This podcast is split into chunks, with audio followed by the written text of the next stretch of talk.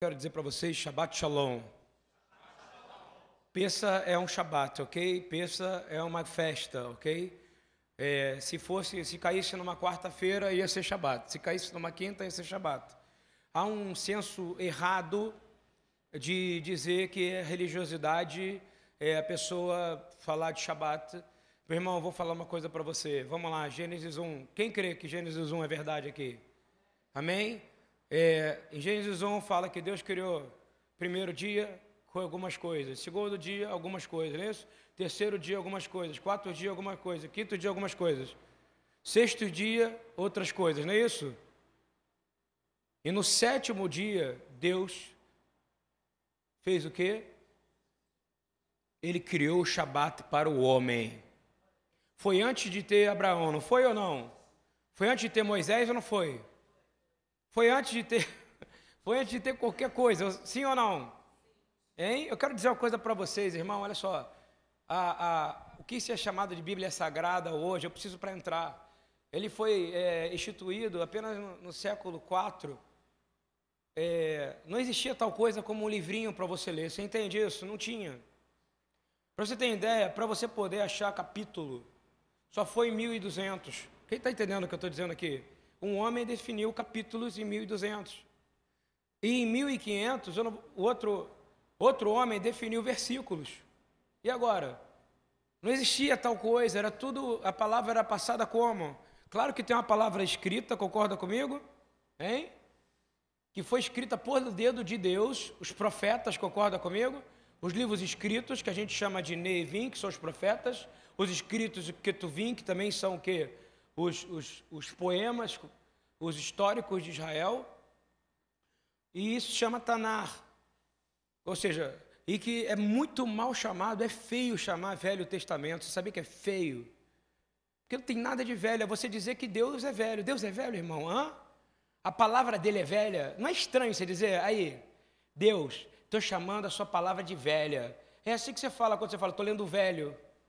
Sabe quando é que foi criado isso? Recentemente. O Brasil foi descoberto em 1500, não é isso ou não? Não tinha ainda uma Bíblia com versículos. Você pensou nisso ou não? Estava apenas na mão de alguns homens, concorda?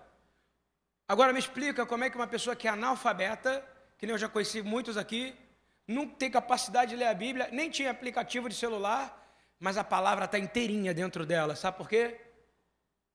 Porque a palavra foi escrita nos nossos corações, irmãos. Quem está entendendo isso que eu estou falando aqui?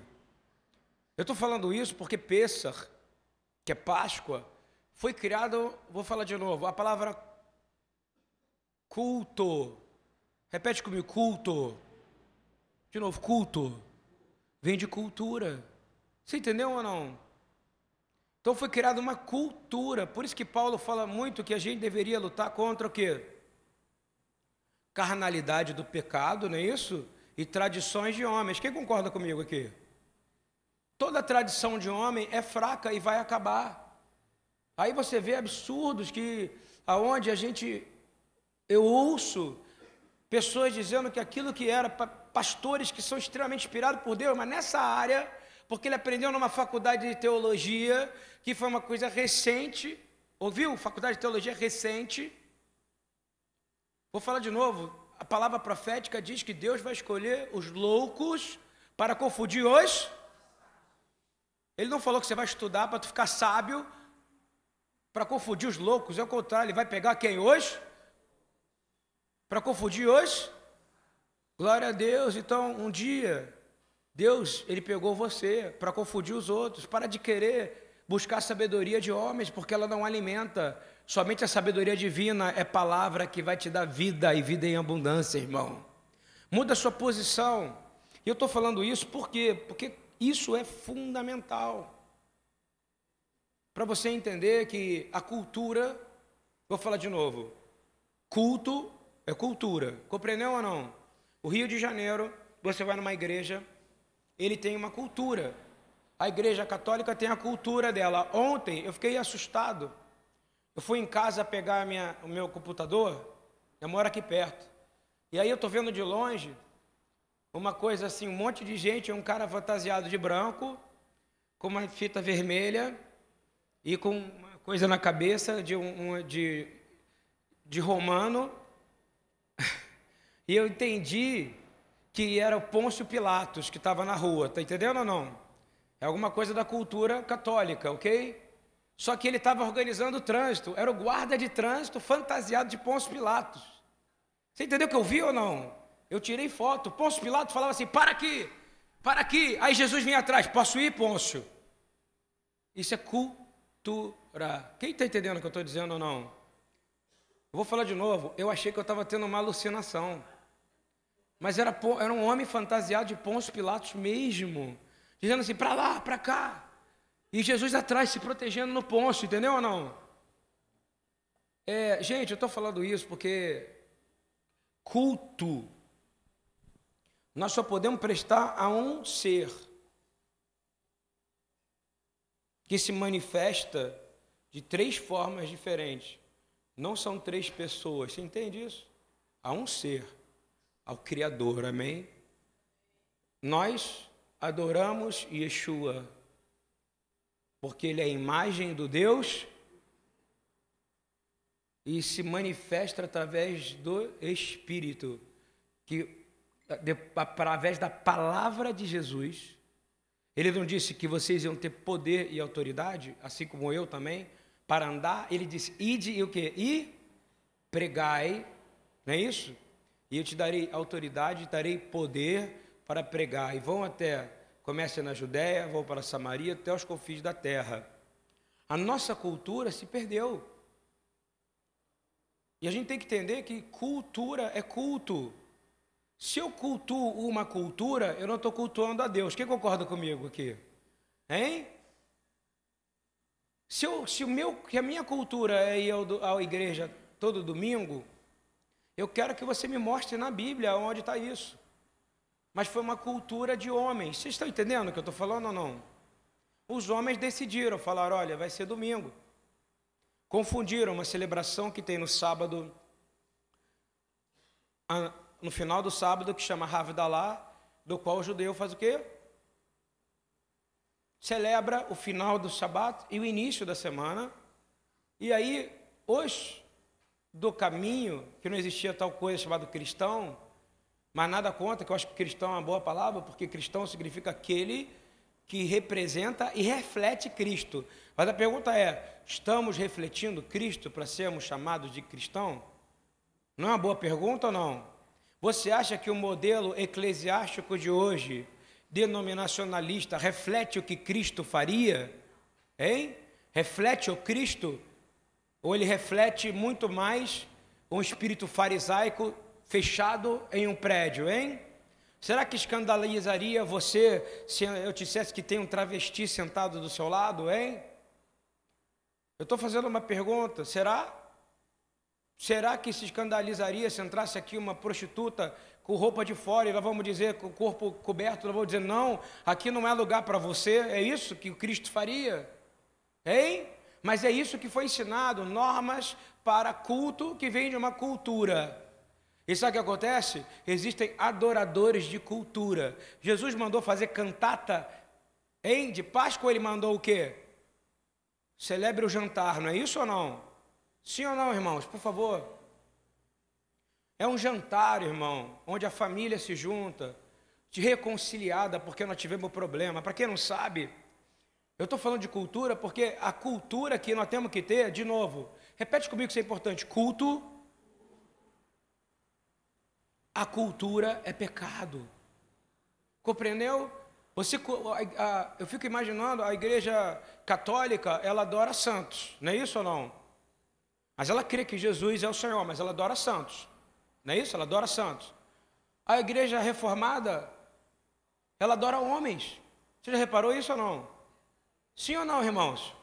A igreja reformada, ela adora homens. Olha, porque o apóstolo tal, porque o pastor tal, porque o que ele falou isso. Às vezes você vai conversar com uma pessoa, por exemplo, que vem de uma denominação dessas mais tradicionais, que eu não vou citar o nome, ele fala: Não, eu aprendi assim, mas não está na palavra, irmão. Quem está entendendo o que eu estou dizendo aqui? E aí você não vê mais curas acontecendo de verdade no corpo. Você não vê mais sinais acompanhando. Porque as pessoas não estão crendo, elas estão apenas cultuando. Quem está entendendo isso aqui? Virou uma cultura você chegar e adorar, concorda comigo? Aí depois você senta, aí depois você ouve. Por isso que Deus falou para mim: deixa eles meditarem na palavra. Um dia vai haver um culto que talvez eu não fale nada aqui. Sabia disso ou não? Hein? Que eu vou ficar sentado aqui, ó. Porque na verdade, Yeshua tem poder para pregar para cada um individualmente sem eu precisar abrir a boca aqui, irmão. A gente está precisando mudar a nossa posição. A gente te deram uma comida errada e você comeu. E você precisa entender, e você que está ouvindo a gente na internet, eu não estou falando para os que estão aqui, cultura, judaísmo é cultura também, você está ouvindo? Judaísmo é uma cultura, Deus criou judaísmo, hein? Sim ou não? Deus criou cristianismo? Deus criou hinduísmo? Islamismo? Todo ismo é ruim, irmão. A Páscoa veio quebrar o ismo, entendeu ou não? Nós precisamos entender que a Páscoa veio, que, repete comigo, a Páscoa veio quebrar a cultura do Egito. Qual é a cultura do Egito? Culturar o homem. Culturar homens. Hoje você vê que você olha, porque os homens do Egito eram viravam deuses. O faraó não era um Deus ou não? Hoje eu vejo pastores evangélicos com um milhão, com 10 milhões, com 100 milhões de views na internet, ou seja, visualizações, pessoas vivendo, não congregando e indo ouvir no YouTube pessoa e falar que aquilo é a verdade. Quem está me entendendo aqui? Jesus falou: Não vos deixeis enganar, não vos deixeis enganar, não vos deixeis enganar. Eu vou te falar, às vezes tem situações pastorais que só um pastor pode resolver a sua vida. Você está entendendo isso ou não? Eles não chamou, só que acontece que pastores agora viraram conferencistas. Como é que faz? Como é que faz, Kleber? Como é que faz, irmão? Porque os caras estão falando, e ele fala: olha, Deus me deu a semente, eu tenho que pregar por aí. Nem é isso ou não? E as ovelhas que Deus mandou para ele? Eu estou falando isso porque o padrão da Páscoa também serve para o pastor que está me escutando, que eu tenho muitos alunos que me escutam, que são pastores. O pastor tem que ser o modelo de Cristo. Paulo fala em Pedro, desculpa, Pedro fala, olha só, não faça coisa de qualquer maneira, ou seja, não pastoreie de qualquer maneira. Ele fala aos presbíteros. Não faça por valor, nem por ouro, nem por prata. Estão vendo? E agora cuida das ovelhas que eu te dei com cuidado, não por ganância. Olha só o que ele fala. E aí sim, se você fizer isso, você vai receber a sua coroa. Só que é mudado, parece que hoje é, eu vejo personalidades na internet idolatradas. Quem concorda comigo aqui, por favor? Hein? Ou eu, não, ninguém concorda ou concorda? Sim ou não? Eu quero que vocês falem comigo, que também vou dormir junto com vocês. Vamos lá, sim, ok? Eu preciso que vocês conversem comigo, tá? Quando eu perguntar, você me responda, ok? Porque isso aí mantém a gente vivo. Deus quer ouvir sua voz aqui. Quem quiser falar, pode vir aqui falar também. Ok? É, eu queria que você entendesse que a gente precisa entender a seriedade do que eu estou falando. A Páscoa veio quebrar ídolos. Todos os ídolos do Egito foram destruídos na Páscoa. Eu vou declarar aqui o dia que a igreja, o corpo do Senhor Yeshua, celebrar a Páscoa como ele mandou. Está escutando o que eu estou falando ou não? Você sabe o que vai acontecer? Todos os ídolos da igreja serão destruídos. Todos os ídolos de Roma serão destruídos. Porque a Páscoa destrói ídolos. Aleluia. Aleluia, amém? O dinheiro é um ídolo, irmão. Quem sabe você está idolatrando ele hoje aqui? A seu filho pode ser um ídolo. Ou não tem um filho também pode ser um ídolo. Ai meu Deus, eu não tenho filho, minha vida é ruim. Irmão, Deus sabe quem é você e sabe o que, que ele fez por você. Estão ouvindo ou não o que eu estou falando aqui? Por favor. É, coloca a sua cabeça agora no Senhor mesmo, no que eu estou falando. A seriedade de peça é algo gigantesco, irmão. Eu quero falar para você que eu já celebrei peça em casas de judeus. Já celebrei peça na BTY durante 18 anos. aqui. Já fizemos na Associação Atlética do Banco do Brasil, era chique. Aí a pessoa pergunta, por que, que é cobrado para o membro? Porque a gente não quer trabalhar, e o pessoal junta dinheiro para poder estar tá aqui.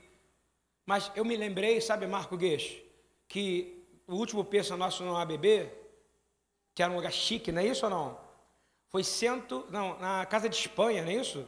Casa de Espanha, foi 130 reais. Sim ou não? E esse ano foi 85 reais. O peça tem que ter uma preparação. E esse dinheiro não vai para mim, eu não, tô, não é pedido oferta no sentido, oh, não, é para pagar o jantar. O jantar ontem não estava bom ou não, irmão? Hein? Tinha, tinha comida em abundância ou não? Hein? Você lavou louça? Não. Ah, tá. Aí você quer tudo de graça. Hein? Eu não trago nada para mesa. Tem a música agora assim, não tem ou não?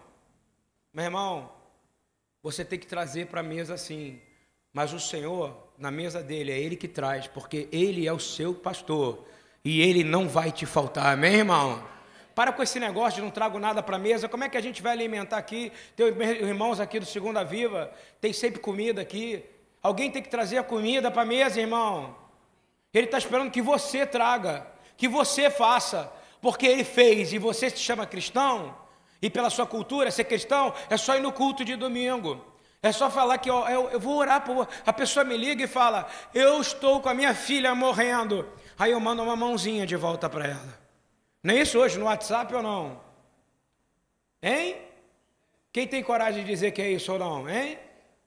Às vezes você manda uma mensagem, ô Senhor, eu estou eu, eu tô depressivo, não sei o que, você fala. Aí a pessoa ainda copia e vai lá na internet escreve depressão. Frases para quem tem depressão. Estou te falando que isso acontece. Ó Deus falando aqui, estão vendo ou não?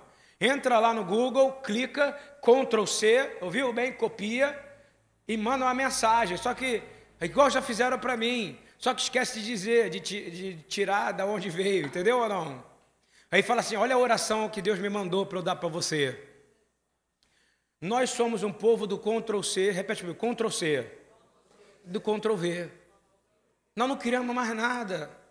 Sabe por quê? Porque nós paramos de cultuar ao Deus vivo para cultuar culturas.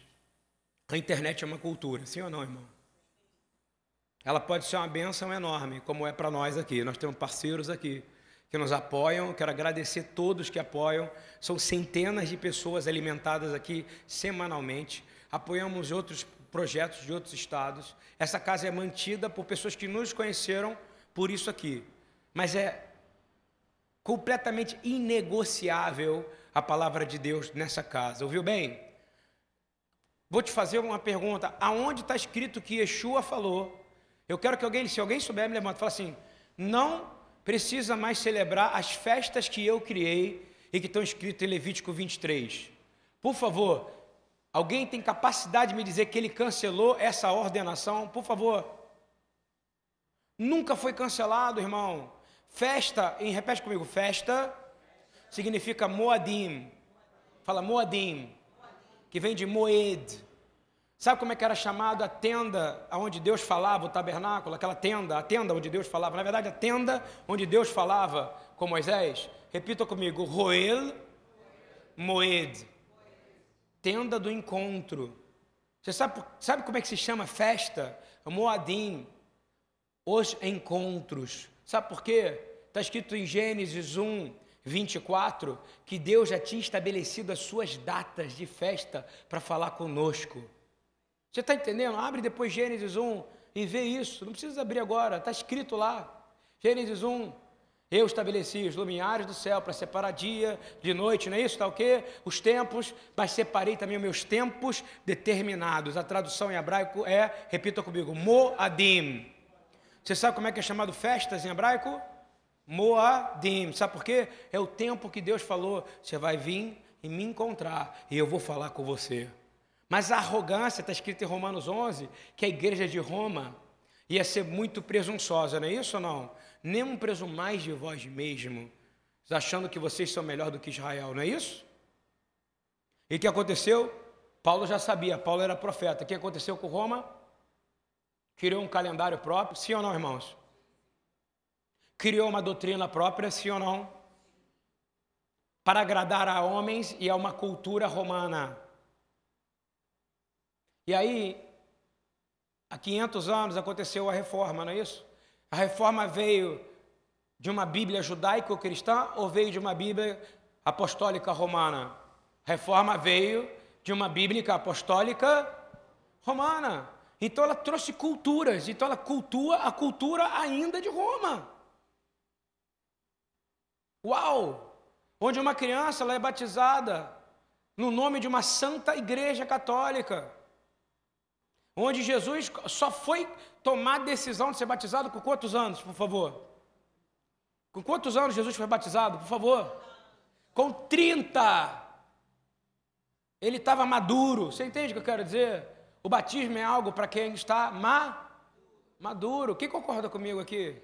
Porque você vai morrer.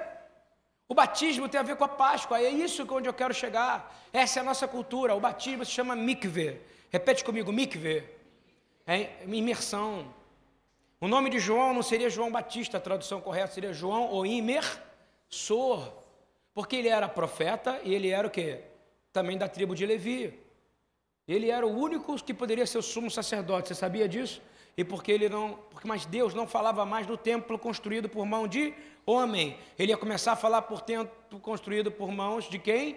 Dele mesmo. Quem está entendendo isso aqui? Quem está entendendo? Por favor, aqui. Se não entendeu, volta, volta para trás. É... E aí você olha e entende a Páscoa que Jesus fala que ele está celebrando, e você pode entrar nos evangelhos e você sabe por que, que você sabe que Jesus tem um ministério de três anos? Vamos ver, sabe por que, que você sabe isso ou não? Ninguém sabe. Porque aparece que ele celebrou três Páscoas, entendeu ou não? Uma Páscoa vivo, duas Páscoas vivas e três Páscoas vivo, aonde ele morre representando um cordeiro, que é uma coisa da cultura de novo, da cultura bíblica, não judaica. Aí fala, vai ter uma Bíblia de judeu e uma Bíblia de cristão? É isso ou não? Ou vai ter uma Bíblia só? Hein? Ninguém mandou dividir, não tinha capítulos até 1200, você está entendendo ou não? Se você acredita que já tinha, não tinha, procura estudar. Tem uma palavra no IDI, Igreja de Defesa de Israel, falando, eu vou começando a contar a história da palavra.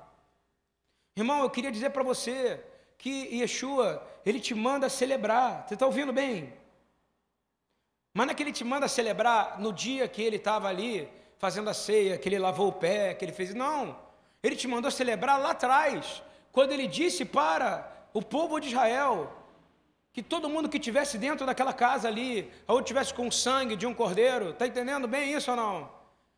Que ele teria que fazer isso por Rukatolam, estatuto perpétuo. Aonde que vai ser cancelado o estatuto perpétuo de Deus? Por favor. Eu vou fazer uma pergunta, Deus se cansa? Me diz. Hein?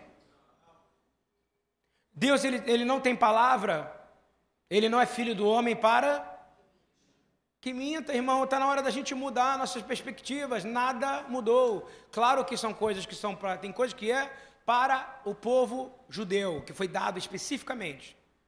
Agora, festas, meu irmão, é para todos. Amém, queridos? Ou não? E o Senhor vai fazer isso, Ele vai fazer uma restauração completa. Mas se a gente tiver fé para isso, Páscoa tem a ver com isso. Vou falar um exemplo de uma, de uma analogia. Quando é, você foi, é batizado, por que você precisa ser batizado, irmão? Você acha que uma aguinha vai fazer diferença na sua vida? Hein? Não, querido. É porque você, a sua fé, você vai entender, foi falado pela tradição oral, como eu disse. Essa coisa como livro editado é uma coisa muito recente. Vocês estão entendendo isso que eu estou falando ou não?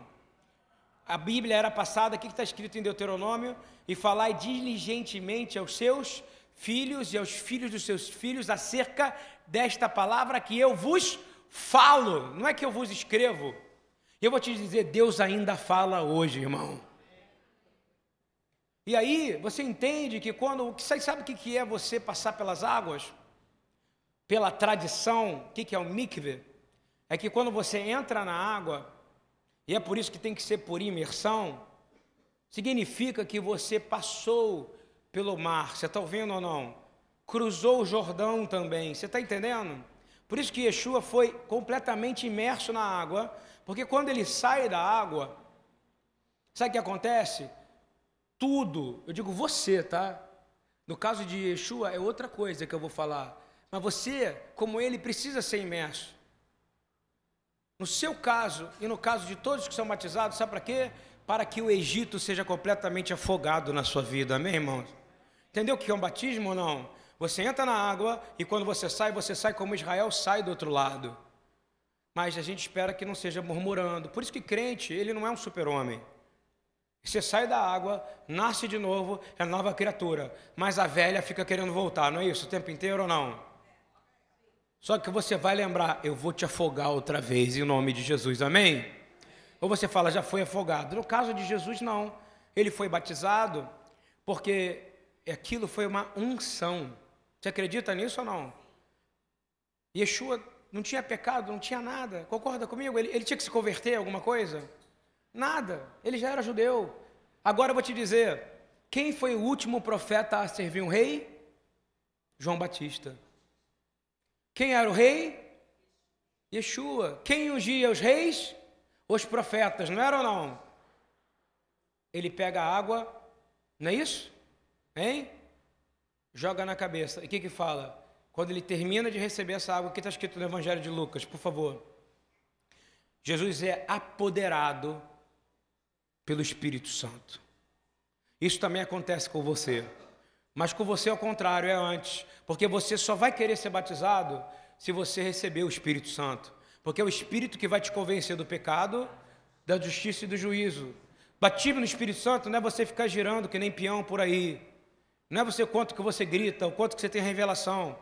Batismo no Espírito Santo em Atos 15, é quando você é convencido do pecado, da justiça, do juízo, e você quer se arrepender e fala: Senhor, eu me arrependo, eu quero entrar no reino de Deus, e eu serei batizado, e serei nascido com na água, e no espírito, e no fogo, como uma nova criatura, amém? Isso é Páscoa, quem está entendendo que isso é Páscoa ou não? Ídolos são quebrados na Páscoa, repete comigo: ídolos é quebrado na Páscoa. Eu vou falar uma coisa para você. Eu já fiz peça, Páscoa, os símbolos estão aqui. Não vou falar sobre isso porque falei ontem. As coisas que da tradição foi o que Jesus fez. Cada hora tem uma hora que ele fala de como vai ser esse jantar. Ele mandou fazer o jantar. Eu vou te dizer, ninguém prepara o peça, porque o peça é um, repete comigo, sacri. Alguém prepara? Jesus? Ele já é. Repete, Jesus já é. Assim como a minha fé é. A sua fé não vai ser a fé, é o conjunto, não é isso? Daquilo que, das coisas que você crê sem precisar ver. A fé é. A fé não é o que você vai ser, o que terá um dia. A gente é, não faz, pensa também, você acredita nisso?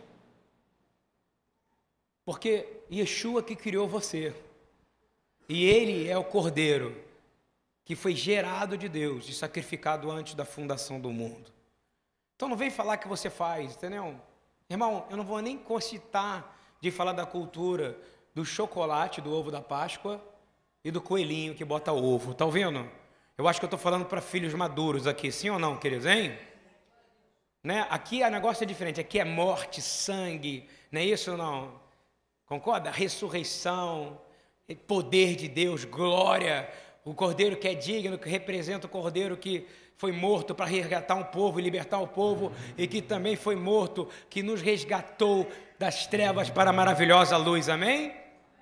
É isso que a gente vai falar hoje. Eu não preciso falar mais disso para você. De coelho de Páscoa, não é isso? De ovo, meu Deus. Isso é coisa do diabo para te transformar doce é aquilo que foi salgado, não é isso ou não? Para fazer doce aquilo que é o que pesado, mas que no final é redentivo, amém ou não? Quero dizer para você que o pêssaro aponta para o cordeiro. E vou te dizer: nenhum povo do mundo, fenício, egípcio, é, é, da, sírio, entendia o que era um cordeiro. Quem está entendendo isso? Vou te dar um exemplo. Vamos supor se fosse no tempo de hoje. Aqui vamos supor que a cultura brasileira é uma cultura vamos supor, ela tem a cultura da, da, da cultura afro, que veio da, que, que a gente chama de macumba, não é isso? Espiritismo candomblé, não é isso? E eles sacrificam galinha, não é ou não? Dentre outros animais, sim ou não? Hein? Dentre outros animais. Na Índia sacrificam o quê? Vamos lá. Vaca. Não, desculpa. A vaca é sagrada. Eles sacrificam outras coisas. A vaca é sagrada, então lá eles devem cantar. Digna é a vaca. Não é isso ou não? Estou dando exemplo para você entender que, como é que é a cultura. Só que nenhum povo entendia o que é um cordeiro, só um povo. O povo da palavra, que é o povo de Israel. Não é isso ou não? Sabe por quê? Porque eles viveram a palavra. E você só se torna o povo da palavra a hora que o cristão entender que ele só vai virar o povo da palavra a hora que ele viver a palavra como Israel viveu. Quem quer viver a palavra aqui? Quem quer parar de ficar citando versículo aqui viver versículo aqui? Muda o seu jeito, irmão. Vamos tomar jeito a partir de hoje. Páscoa vai quebrar culturas que você tem agora. Você vai parar de ficar procurando frases dos outros para postar no Facebook. Você vai começar a criar as frases que Deus vai mandar para você, amém? O povo está parando de ficar criativo, porque ele não se acha capaz de fazer nada. E a Páscoa veio trazer criatividade do reino de Deus para você. Quem recebe essa criatividade aqui? Aí você vê advogados com dificuldade, você vê engenheiros com dificuldade no mundo cristão, você vê médicos, poucos médicos evangélicos, poucos médicos crentes, e você vê muito médico judeu, muito advogado judeu, sabe por quê? Porque eles vivem a palavra de Deus na plenitude do que se diz lá atrás, e Deus prometeu para eles isso. Crentes estão com dificuldade porque quando eles vão para uma faculdade, eles se envergonham do evangelho. Mas um judeu, quando perguntam para ele, o que, que você é? Ele fala, eu sou judeu. Sim ou não, irmão? Está entendendo? Nós temos que chegar lá e ser o mais crente de todos na faculdade de Direito. O chato. Você está ouvindo ou não? Porque Deus vai te dar mais autoridade, porque o Evangelho é poder. Você está compreendendo? Se você está no mundo e você está com dificuldade, é porque você ainda está se envergonhando do Evangelho. Você está ouvindo em alguma área? Não é quanto você dá de dízimo que vai te prosperar, é o quanto você reparte do Evangelho que vai te prosperar, irmão. Ele falou, ele não disse que quanto mais você der de dinheiro, quanto mais você andar arrumado, quanto mais você estudar, quanto mais você vai ser próspero. Não, ele disse que o justo viverá pela eu nunca vi um justo mendigar, nem a sua descendência perecer. Recebe isso? Mas você precisa viver como justo no meio desse mundo e ser justo para Jesus. Para Yeshua é celebrar aquilo que ele ama e ele deu para nós esta festa de peça por amor, para que a gente se reconciliasse com Ele hoje, comesse do seu corpo e bebesse do seu sangue, recebêssemos vida e fôssemos sarados, em nome de Yeshua, amém? Agora a cultura vai te afastando, que você fala, não, não é assim, não é assim que eu aprendi. Aprendeu quanto? Você prefere aprender com Jesus há dois mil anos atrás ou aprender com o professor de teologia que nasceu há 50, 60 anos atrás, ou com Lutero, que apareceu há 500 anos atrás. Eu quero aprender com Yeshua. Toda palavra vem dele. O pai da minha fé, o pai da igreja é Abraão. Porque ele é o pai da fé. Sem fé é impossível. E quem é o modelo de fé? Nem Pedro é o pai da igreja, o Senhor falou: Vou estabelecer sobre você, porque você foi o primeiro a reconhecer quem eu sou. E é isso, ele leva para o nosso mundo aqui. Mas a estabelecimento de fé, o padrão de fé, quem é? Isso foi tirado da nossa cultura também, sim ou não? Mas graças a Deus a Igreja Católica ainda não teve a ousadia de criar o São Abraão, não é verdade ou não? Você sabe por quê? Porque a hora que ela fizer isso, ela se submete à fé judaica. Por isso que ela não faz. Tem São Moisés? Você já reparou que não tem? É uma estratégia. Concorda comigo? Hã? É uma estratégia. Não vamos mexer com esse povo, não. Não é isso? Tem São Josué? Ele disse assim: não vamos mexer com esse povo, não, que a hora que a gente mexer com eles, eles vão vir para cima da gente. Sim ou não? Mas eles esquecem que o Império Romano é o último império, que Daniel falou. E ele vai ser destruído pelo cabeça que é Jesus, amém? Não vai ser o seu falar, agora eu vou dizer, vai ser o seu agir. Repete, não vai ser o meu falar. Fala, não vai ser o meu falar, vai ser o meu agir, que vai mudar a sua casa, o seu prédio, o seu bairro, a sua rua, a sua cidade, o país e vai restaurar o mundo, amém? Não vai ser o seu falar, vai ser o seu agir. Quem concorda com isso aqui? É, eu quero dizer que você tem, você recebe discernimento, sabedoria, você Deus te deu tudo isso, sim ou não? E vou te dizer, nós precisamos sair dessa cultura desse mundo, ok? Jesus falou que ele não tem parte nenhuma com a cultura desse mundo, com o príncipe desse mundo. Quem estabeleceu essa cultura foi o príncipe desse mundo. Nós não, a nossa cultura, de novo, cultura é culto. Então, nós cultuamos a Deus, amém?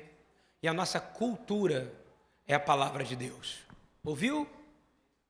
O que está fora da palavra, meu irmão, não serve para mim nem para você. E aí eu quero continuar é, dizendo que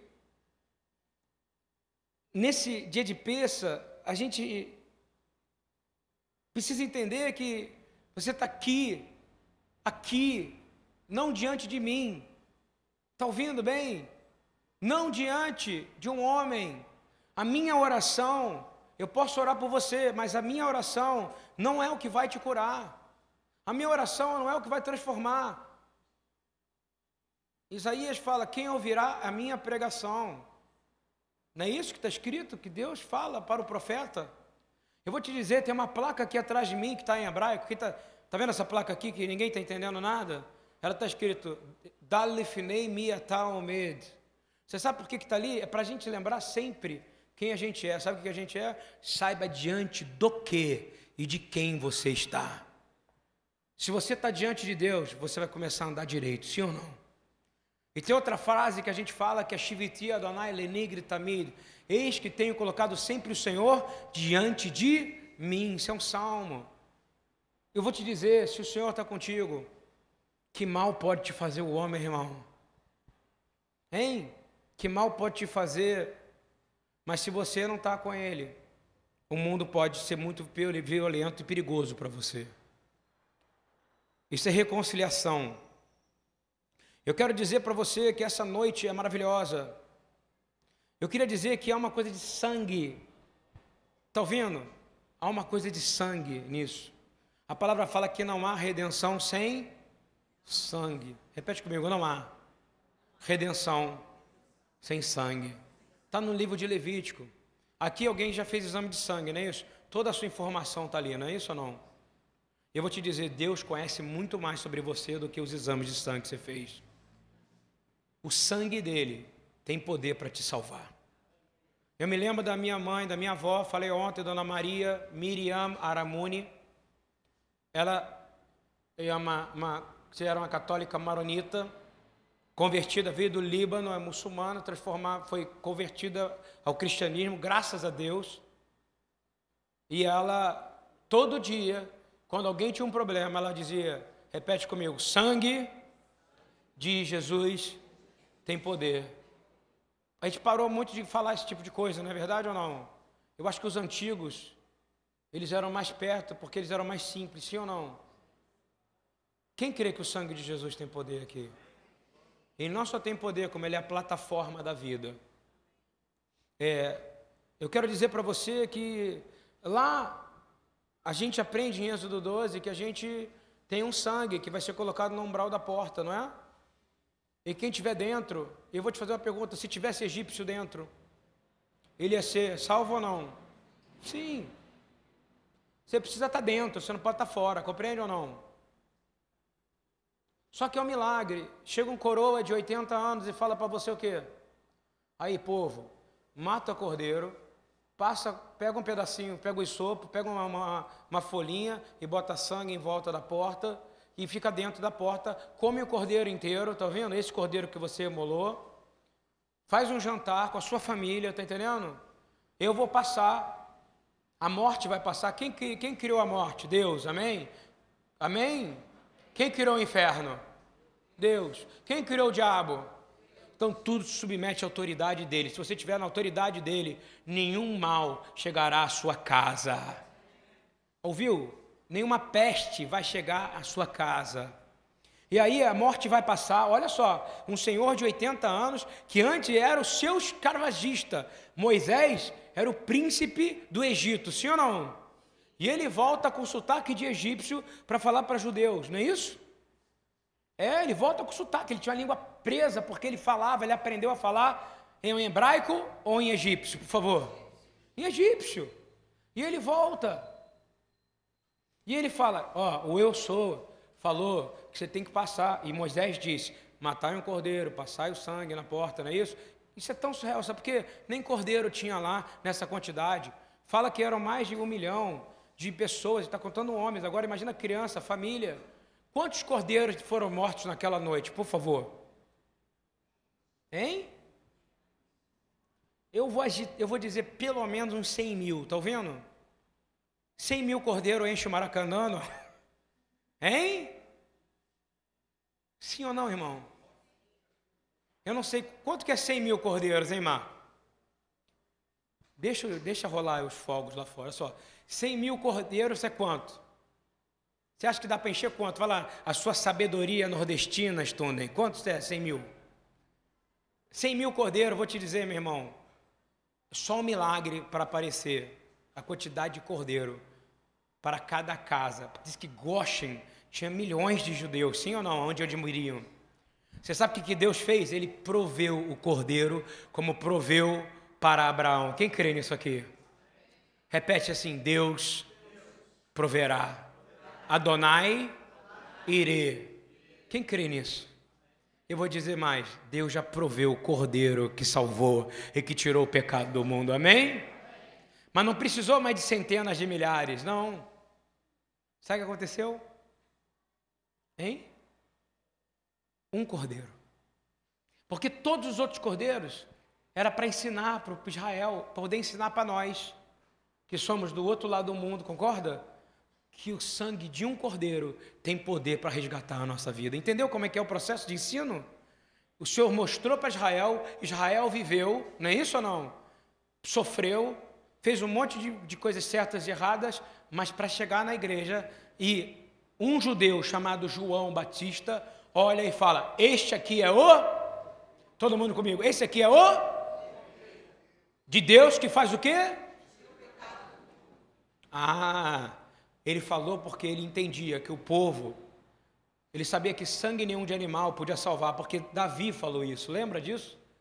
Não há nenhuma oferta que eu possa fazer que vai perdoar os meus pecados, que vai me, que vai me aproximar de ti.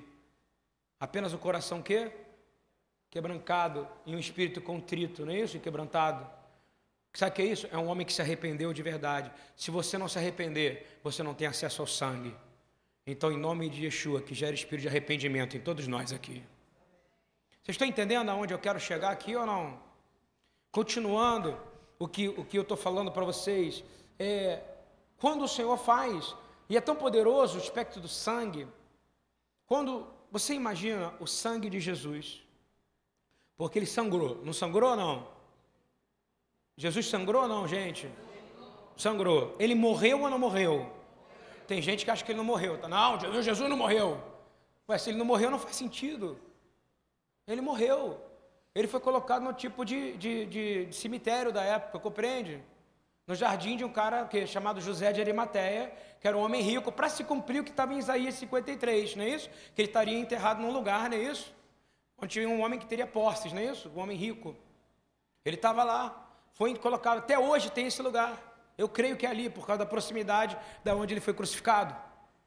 Então, quando você olha para aquilo ali, você lembra que quando ele sangrou, o sangue dele caiu no chão, sim ou não? Ou não, o sangue dele subiu? O sangue caiu no chão, não foi? Hein? Gotinha, não é isso ou não? A palavra fala que o sangue de Abel clamava justiça, não é? Você imagina o que que agora o sangue de Jesus, ele não clama justiça. Oh, aleluia. Eu estou ouvindo isso agora. O sangue de Yeshua não clama justiça. O sangue de Yeshua, ele gera vida, irmãos. Amém? Sabe por que, que quando ele morreu, que quando ele morreu, não é isso? Todo mundo teve os outros homens que estavam na cruz, não é isso? Os ladrões, um do lado, um que foi salvo, não é isso? E o outro que não foi, os dois tiveram suas pernas quebradas, não é ou não? Porque era uma maneira do cara morrer mais rápido, não é? Jesus não podia, porque fala que o cordeiro, está escrito em Êxodo 12, e está escrito que o cordeiro não podia ter nenhum osso que quebrado. Não podia ter nenhuma imperfeição. Tinha imperfeição em Jesus? E por isso que não quebraram o joelho dele. Porque ele tinha que morrer o quê? Perfeito. E por que, que ele foi enterrado? Por que, que ele foi colocado no túmulo? Porque ele tinha que ser completamente, o cordeiro não tinha que ser completamente comido, sim ou não? Ele foi colocado na terra para cumprir um padrão. Do pó vieste, do pó. Só que ele não veio do pó, irmão. Oh, aleluia. Ele é filho do homem, ele é filho de Deus, aleluia. Hein? Oh, aleluia. E aí ele chega ali e quando ele morre, não é isso? Você sabe a primeira coisa que acontece? Ele fala teletestai, o que, que ele fala? Está o que? A Páscoa, o cordeiro foi consumido, entendeu ou não? Agora não é uma Páscoa, a Páscoa definitiva. Ele fala, faz em memorial de mim para você se reconciliar comigo. É isso que ele está dizendo. Ele ensinou antes de morrer a herança dele, a gente celebrar o que a gente está fazendo hoje. Mas eu vou te dizer, o sangue de Caim clama justiça, não é isso? Desculpa, clama sangue de Abel, clama justiça. Quando enfiaram, quanto mais ele sofria, mais dentro dele gerava vida. Não sei se você está entendendo ou não. Quanto mais a gente sofre, mais a gente sangra, não é isso? Por dentro ou não? Em Jesus não. Porque como ele é filho de Deus e filho do homem, não tinha nenhum pecado, o que acontecia com ele? Ia gerando água, água, água. Vida, água não é vida ou não? Vida. Você tem ideia, a palavra shamaim, que é céu, é uma mistura de ouvir água, estar com água. Mãe é água, está ouvindo ou não? Há um rio que flui do trono de Deus, ok? Está entendendo ou não? E aí, quanto mais ele sofria, o que, que ele gerava mais dentro dele? Vida. Mas não era mais vida para ele, era vida para quem? Para nós. Nós, quanto mais sofremos, mais sangramos, não é isso ou não? Ele não, quanto ele mais sofria, menos ele sangrava e mais gerava o quê? Água. Só que na hora que o romano foi tentar quebrar, ele não podia, porque o Espírito falou assim: não pode quebrar a perna dele, não é isso? Faz o quê? Enfia uma lança. O que, que sai dele, sangue ou água? Porque ele, quanto mais Jesus sofria, mais ele era aprimorado e mais era aprimorado a nossa salvação, amém, irmãos? Mas o sangue que caiu no chão não gerou vida, sim ou não? Quando ele fala, está consumado, não é isso? O sangue dele ressuscitou milhares de mortos, porque o sangue dele que caiu no chão naquele momento ressuscitou mortos. O sangue de Jesus não coagula, repete comigo: o sangue de Yeshua não coagula. Você está entendendo ou não? No céu, ele é físico, vou falar o que eu falei na semana passada ele foi ao céu que físico. Ele está físico, está ouvindo ou não? Jesus tem corpo ou não no trono? Tem ou não, irmão? É o mesmo corpo. Você vai ver Jesus em glória, mas ele tem corpo. No mundo celestial, que ele vai trazer à terra. Está ouvindo ou não? Ele foi sacrificado no madeiro. Ele fala naquele madeiro: Pai, e ele vai fazer o que você vai ter que fazer agora. Você vai perdoar seus inimigos. Você está ouvindo isso ou não? E que ele diz no madeiro? O madeiro é a mesa do pêssaro, ok? O que, que ele fala? Perdoai.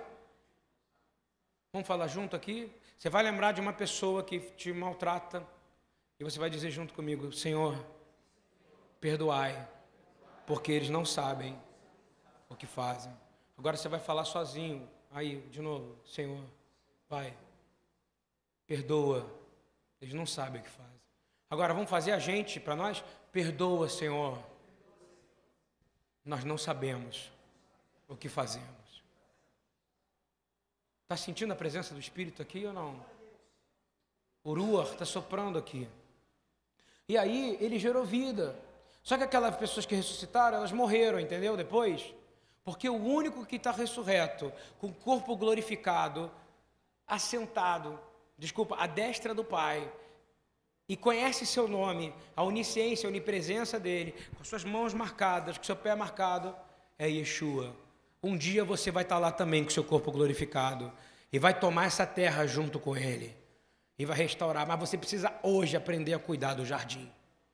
O jardim começa sendo você, seu coração, sua família, sua casa. Está ouvindo bem? Quem está entendendo isso que eu estou falando aqui? Ele mandou, cuida do jardim. O jardim é cuidar de filhos de pessoas que não têm mãe, está ouvindo, nem pai. É dar mais do que receber, sim ou não? É entender que bem-aventurado vai ser os que choram, para de sofrer, Deus te deu, tudo que Ele te dá é perfeito. Está ouvindo? Ah, não, mas poxa, é, eu, eu, nasci com uma imperfeição no meu olho, eu nasci com uma imperfeição no meu corpo. Meu irmão, Deus te fez assim, você é belo e perfeito aos olhos dele. Tudo que ele criou é perfeito. Ouviu bem? Tudo que ele cria, repete, tudo que Deus cria é perfeito, irmão. Quem estraga é a gente, não é? Fala a verdade. O nosso olhar é ruim. O nosso olhar é ruim, mas nós vamos dizer que nós vamos ter um olho bom a partir de hoje. Amém, irmãos? Eu queria dizer para você o que está escrito em Ezequiel 29, 10. Diz assim: Por amor do meu nome, foi por amor ao nome dele. Eu escutou bem, não é amor por seu nome. Ele fala em Ezequiel: Por amor do meu nome, eu agi. Repete, ele agiu. Por causa do nome dele. Você é uma promessa de Deus. Se você nasceu, você é uma promessa de Deus. Que a palavra fala que ele te conhecia antes de você ser o quê? Gerado no ventre da sua mãe. Você é um milagre, irmão. Você é um milagre. E você reclama mesmo sendo milagre. Ele diz assim: por amor ao seu nome eu agi, evitando que o meu nome fosse profanado. Você está entendendo? Por que, que se você crê, ele vai agir na sua vida? Porque ele não vai contra o nome dele. E ele fala que pelo meu nome demônios serão expulsos. Está ouvindo ou não? Enfermos serão curados. Mortos ressuscitarão. A palavra será pregada pelo nome dele. Viva pelo nome dele. Ele vai honrar o nome dele na sua vida. Amém? Porque ele morreu, porque ele tinha que prometer, cumprir uma promessa que ele falou que ia fazer. Continuando, lendo isso, diz assim: E meu nome não pode ser profanado aos olhos das nações entre as quais estavam e à vista de quem eu tinha me revelado. Aos israelitas, olha só Ezequiel, gente, lê 29, 20 de 9 a 10. Olha o que está dizendo. Eu me revelei primeiro a eles, aos israelitas, para que meu nome não fosse profanado, eu cumpri tudo com ele, para que as nações pudessem ver quando eu retirei eles do Egito. Por isso eu os tirei do Egito e os trouxe para o deserto. Não foi por causa de Israel, mas por causa do nome de Deus. O nome dele é poderoso. Eu quero dizer que o Senhor, ele ele vai te dar sustento. Amém, irmãos? Se você crê no que a gente está fazendo hoje aqui. Pêssar, Páscoa, é o dia de você levar a sério, não é uma festinha da igreja, que ensaia uma cantata. Não estou diminuindo. Quando chegar maduro, você vai entender que é a festa do arrependimento total de pecado. É o lugar onde vai haver conversão real de coração. É o lugar onde é para estar tá todo mundo sentado, preto, branco, gordo, pobre. O pecador tem que estar, tá, porque na cruz tinha um pecador do lado, não tinha ou não? Ele participou da ceia ou não participou? Claro, participa da ceia, quem é salvo é ou não. Jesus chamou ele, eu quero dizer para você, Jesus te chamou aqui nessa manhã. E a gente faz isso uma vez só por ano, a gente não faz toda semana, está vendo ou não? Eu quero que você entenda que Deus, Ele tem poder para fechar o céu e para abrir o céu. Mas ele disse: Eu te dou uma chave para você ligar isso. Quem quer ligar aqui o céu na terra nesse momento? Ele diz que ele quebra o sustento. Ele não já quebrou o sustento de Israel tantas vezes? E você já não passou aperto quantas vezes? Hein? Ele quer dizer: Eu sou seu pai, só eu vou te dar sustento. O dinheiro que você tem, a sua riqueza, serve para nada para mim. Ele quebra a saúde. Não é isso que ele faz com o Egito ou não? Ele quebra a segurança. São as quatro coisas que ele faz quando você está no mundo, para você vir de volta para ele. Ele vai quebrar, ele vai fechar o céu, você não vai mais ouvir. Ele vai quebrar o sustento para você ficar sem pão. Está ouvindo? Quando você negar as coisas dele e negar o nome dele. Ter vergonha do Evangelho é isso, é fechar o céu. Ele vai quebrar a saúde e ele vai quebrar a segurança. Terrível coisa é cair na mão de quem? Do homem ou de Deus vivo? Ah, é, do Deus vivo. Levítico 26, 33 diz: Que eu vou te espalhar entre as nações, Israel. Quem é a nação? O Brasil é uma nação ou não? O Iraque é uma nação ou não? Vou te dizer, o Evangelho hoje, ele já é traduzido em mais de 3.350 línguas. Posso ouvir um glória a Deus por isso ou não? A Torá, de Gênesis a Apocalipse, é traduzida em mais de 3.350 idiomas. Chegou aos confins da terra. Sabe onde é que falta chegar agora? Aos confins do coração da igreja. A hora que o Evangelho, que não é um livro, que eu vou falar de novo, vamos falar o que eu falei lá atrás? Não é sobre falar, repete comigo, não é sobre falar, é sobre agir. A hora é que a igreja agora parar de falar e começar a agir. E agir não é dar comida, irmão. Vou falar de novo: comida, tem filântropos que fazem melhor do que a gente. Não é dar roupa. Irmão, é sobre pregar quem você era antes e o que você virou depois de Jesus. Isso que é o Evangelho. Não tinha um livro, irmão. Não tinha esse livro quando Paulo pregava. Paulo mandava cartas e ele está esperando que você faça isso. Mas sabe o que você está fazendo? E que eu vejo pastores fazendo? Fazendo Ctrl-C e Ctrl-V de frases de outras pessoas. Está na hora de você começar a falar o que vem do céu. Amém, irmão? Quem aqui quer começar a escrever o que vem do céu hoje? Quem aqui quer começar a falar o cântico novo aqui? Quer andar pela rua e parar de abrir o teu Facebook e parar de. Ai, peraí, que essa frase é linda aqui do Luiz Hermínio, vou copiar. Nada contra o Luiz Hermínio, eu gosto dele. Mas eu estou dando exemplo. Deus deu uma coisa para ele. Deus deu uma coisa para Pedro. Deus deu uma coisa para João. Mas agora Deus, está escrito lá que ele vai dar para os santos da igreja também. Porque ele mostrou para João uma multidão de santos junto com os anjos, junto com o povo judeu e com Israel, todos juntos, 144 mil, não é isso? Judeus, mais uma multidão língua de nações, fazendo o quê? Trazendo um cântico novo para ele. O que é levar um cântico novo para o Senhor? Nada contra a gente cantar, mas está na hora da sua língua ser tocada por uma tenaz de fogo, como Isaías, e você vê o trono de Deus. Está na hora de você começar a trazer a palavra davar criativa outra vez na sua boca. E está na hora de você começar a ser produtivo para o reino. E não apenas um agente passivo. Eu estou falando para você, meu irmão, o Deus que fecha o céu, ele também abre o céu. Amém? Deus que tira o sustento, ele também dá o sustento. Digo mais, ele prospera. O Deus que permite a doença, ele também traz cura. O Deus que botou o povo no exílio da Babilônia, que botou o povo no exílio do Egito, que botou esse povo para morrer durante a Inquisição, sim ou não, irmãos? Na mão de Torquemada, que botou esse povo para morrer, seis milhões de apenas uma guerra, eu acho que foram mais, irmão. Um povo que no dia seguinte ele ganhou uma guerra, não matando os outros. O judeu ganhou a guerra, sendo assassinado, passou por 52 genocídios o povo judeu, irmão. O que, que você acha que Yeshua acha disso? Fala para mim. Que maravilha, estão sofrendo, hein? Não. A palavra fala que ele é Davi, não é não? Filho de Davi. Eu vou te falar, irmão. A igreja vai passar por isso. Está escrito, perseguições de novo. Isso tem a ver com avivamento. Será que a gente vai, vai levantar como o povo judeu se levantou, hein? Para o povo judeu foi dada uma promessa, não foi? Que eles voltariam para a casa deles e em apenas um dia Deus devolveu Israel para a nação de, do povo judeu. Jerusalém voltou a ser do povo judeu.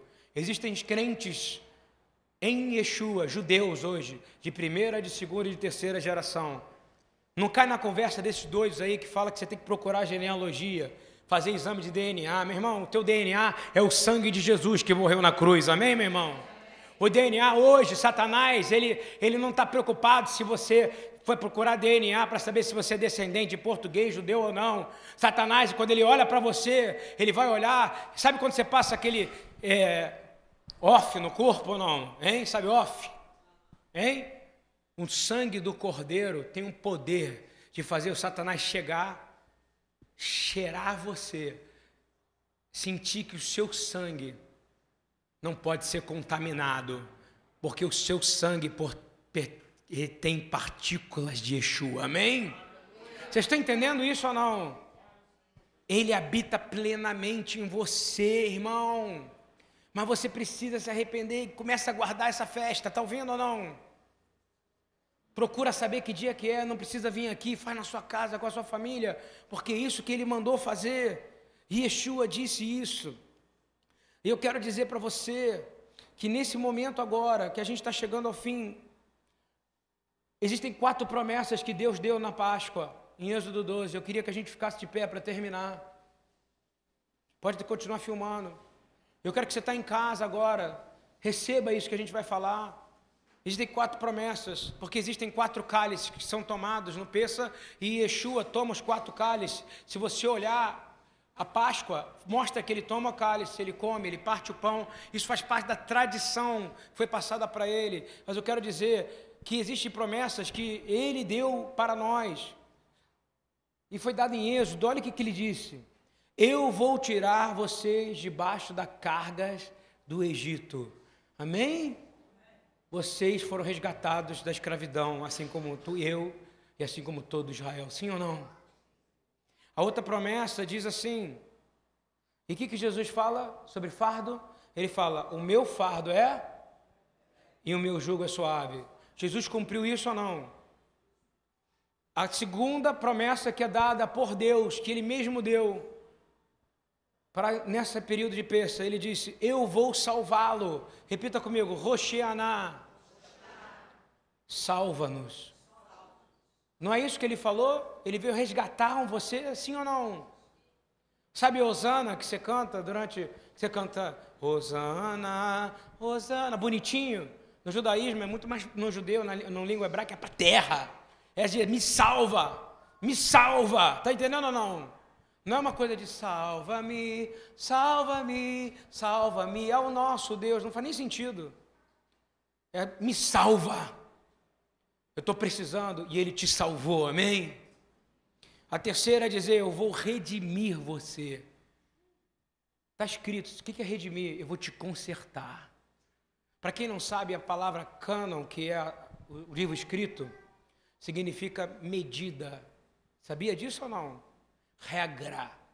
A Torá significa instrução. Você sabe com o que, que você é medido? No livro de Ezequiel, não sei porque eu estou falando tanto de Ezequiel hoje. No livro de Ezequiel, fala que ele vinha com uma vara de medir. E cânon, quando fala, esse livro pertence ao cânon ou não, teólogo, não é isso ou não? Ele está dizendo se esse livro, ele mede ou não você, entendeu ou não? Ele redimiu você pela palavra dele, amém? E por último ele fala, e vou te tornar meu povo.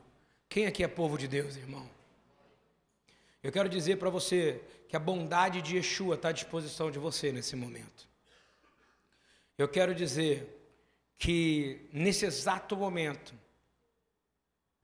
que toda a autoridade está em Yeshua. Você crê isso ou não? Se você tem dúvida disso, eu vou ler João 3. Ele diz assim: Jesus, Yeshua, sabendo que o Pai tinha depositado nas suas mãos todas as coisas, repete, todas as coisas. Yeshua tem autoridade sobre todas as coisas. Sobre o seu coraçãozinho agora tem. sobre sua vidinha tem, sobre a do seu filho. Então vamos botar todas as coisas na mão dele agora ou não? Jesus, sabendo que o Pai tinha dado todas as coisas e que havia saído de Deus e ele ia para Deus, levantou-se da ceia. Repete, levantou-se da ceia. Tirou as vestes, tomou uma toalha, cingiu-se, depois deitou água numa bacia e começou a lavar os pés dos seus discípulos, ou seja, daqueles que eram menores do que ele, sim ou não? E ele deu essa mensagem que eu quero te dizer. E você precisa sair transformado daqui hoje, irmão. Você precisa entender que a autoridade no reino de Deus é dado para você servir aquele que você acha que é menor do que você. Quando você faz alguma coisa por alguém, o privilegiado é você. Mas se você não faz, você vai ser julgado pelo que você não fez. Quem está entendendo por que, que ele termina a ceia assim? Hein? Me fala. Por que, que ele faz isso? E aí eu queria convidar aqui, pegou o Cadu aqui, por favor, pega aqui, Cadu e Cíntia, para dar, por favor, um cálice para cada um aqui. E outra pessoa pode vir pegar aqui a matzá também e distribuir um para cada um.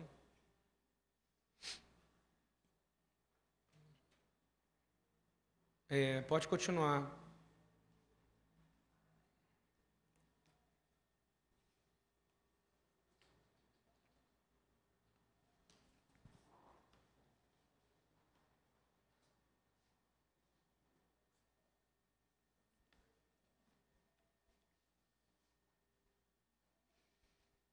E eu, eu verdadeiramente só vou ler essa palavra, ok? Eu vou te dar um minuto para você poder orar, ok? Porque hoje é peça ainda. Ontem foi a noite, ontem foi o jantar, mas hoje ainda é peça. Pensa aí em quem que você precisa dizer, Senhor, perdoa ele. Hein? Abençoa o seu inimigo agora, nesse momento, por favor. Ora pelos que te perseguem.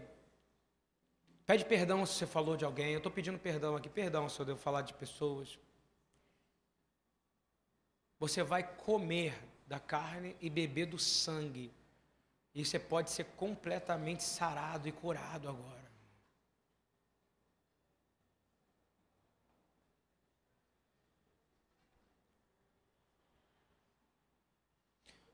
Israel foi um modelo de liberdade. Virão perseguições para nós ainda, irmão, muito mais. Bem-aventurado aqueles que são perseguidos, não é isso? Porque os profetas do Senhor foram perseguidos antes de vocês. Que o Senhor dê galardão para você de profeta, irmão. Que o Senhor te dê galardão de servo do Senhor. Que você venha a partir de hoje ser mais liberal, a dar mais do que receber. Que o Senhor venha fazer você frutífero, que você multiplique o que Deus te deu. Que você divida aquilo que Ele te deu. Em nome de Yeshua, que você saia daqui com o entendimento do que é Páscoa que você, a Páscoa é sacrifique a Páscoa. A Páscoa já foi sacrificada. Irmãos, pega o seu pão, que é o matzá sem fermento. Levanta ao Senhor, junto com o seu. E pede perdão a Deus.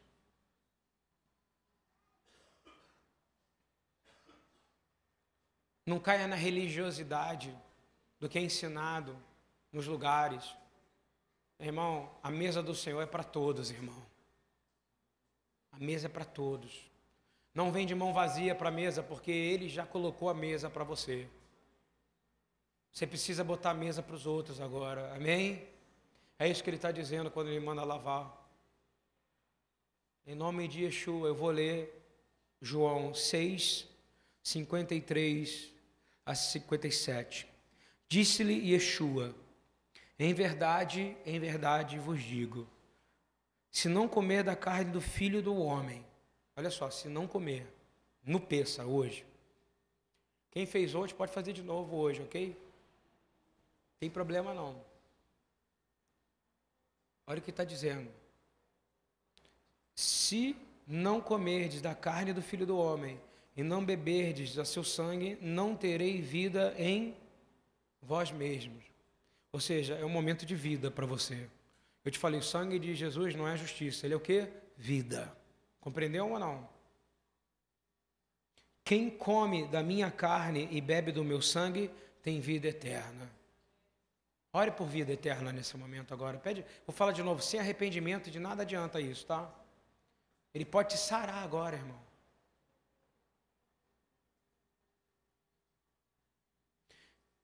Quem come da minha carne e bebe do meu sangue terá vida eterna, e eu ressuscitarei no último dia. Porque a minha carne verdadeiramente é comida, e o meu sangue verdadeiramente é bebida. Quem come da minha carne e bebe do meu sangue, permanece em mim e eu nele. Assim como o Pai que vive me enviou, e eu vivo pelo Pai, assim quem de mim se alimenta, quem aqui vai se alimentar do Senhor nesse momento? Vou te dar um tempo para você orar, tá? Para eu fazer as duas bênçãos em hebraico. Você que está em casa, você não tem cálice nem nada, você sabe que o alimento é o pão da vida que desceu, ele está dentro de você. Que o sangue está em você. O importante é uma mudança de atitude, de postura a partir de hoje. Pede para o Senhor mudar o seu caráter agora. De nada adianta ter carisma sem caráter, irmão. Ele diz assim, de novo, assim como o Pai que vive me enviou, e eu vivo pelo Pai, assim quem de mim se alimenta também viverá em mim. Você quer viver dentro de Jesus agora ou não? Você é templo. Você é templo, irmão. Oh, aleluia. O cálice desse novo Brit Entenda uma coisa, quando eu falei de velho e novo, em hebraico não existe tal coisa como Velho Testamento e Novo Testamento para, para quem é crente em Yeshua. Existe um livro chamado Sefer Habraot, o livro das alianças. É uma aliança só. Deus, Deus, ele não cancelou alianças. Você é resultado de alianças que teve com outros. E Deus espera que você faça alianças com pessoas, amém? Para trazer eles. Quero dizer para você que esse cálice da nova aliança é o sangue de Yeshua, que foi derramado por você, por mim e por toda a humanidade. Eu quero declarar em nome de Yeshua. Levanta o seu, levanta o seu vinho, por favor. Baruch atah Adonai, Eloheinu melech haolam, bore peri agafem. Amém. Beshem Yeshua HaMashiach. Bendito seja tu, eterno nosso Deus, Senhor do universo, que nos deu o fruto da videira. E todo mundo diz bem forte para mim: e a videira é? E a videira é? E sem ele nada podemos fazer. Pode beber do sangue do Senhor.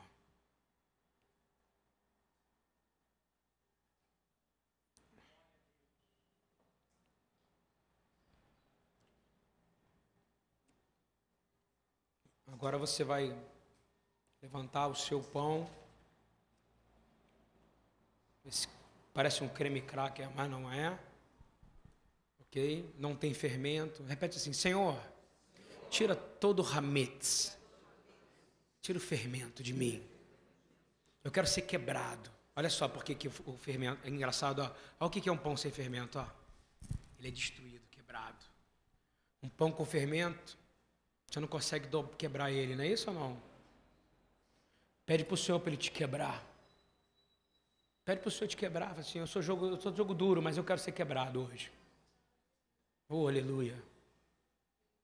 Olha a presença de Deus aqui nesse lugar, irmão. Abre tua boca. Abre tua boca. Vamos cantar uma música. Porque Ele vive, vem.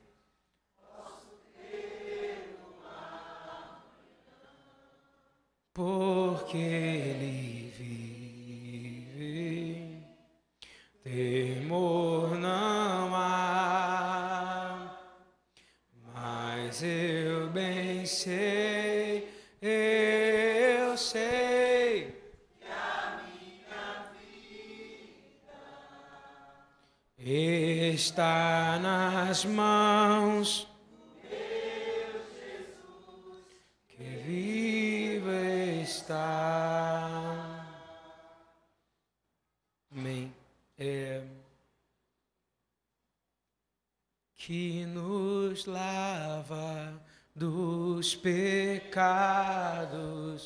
Que nos traz restauração. Nada além do sangue, nada além do sangue de Yeshua.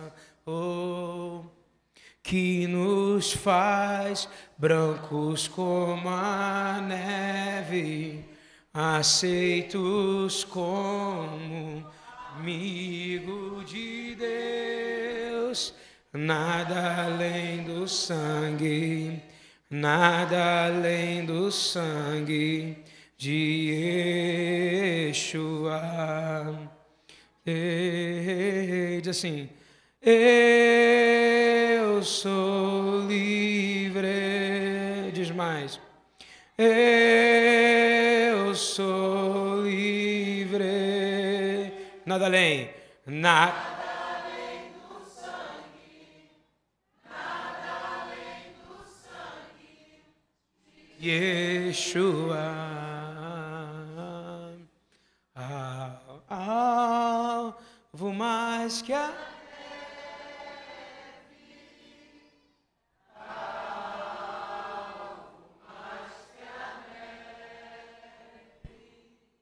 Sim. Oh, aleluia, aleluia. Aleluia, nafshi, etadonai.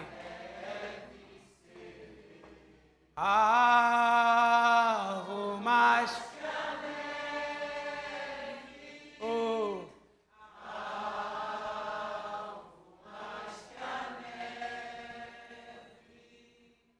Se nesse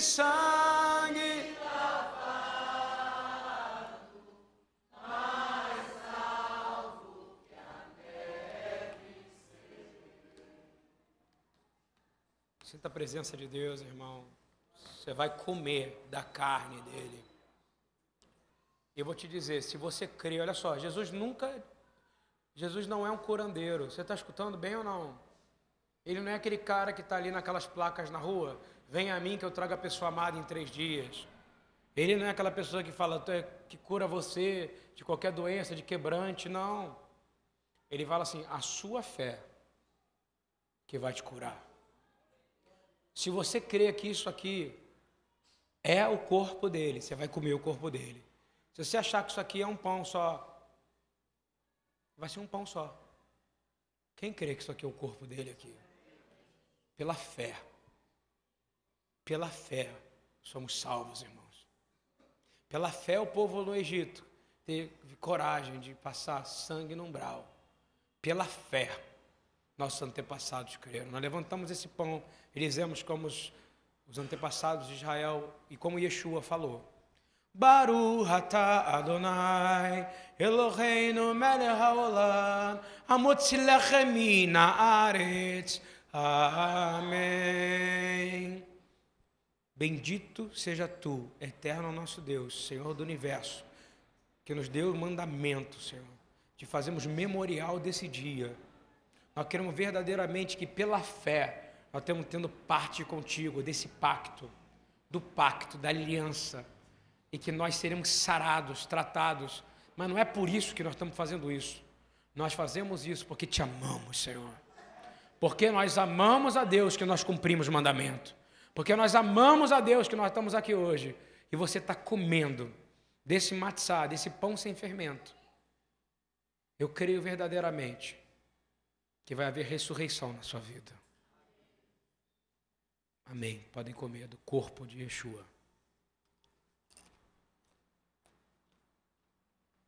Deus abençoe a todos.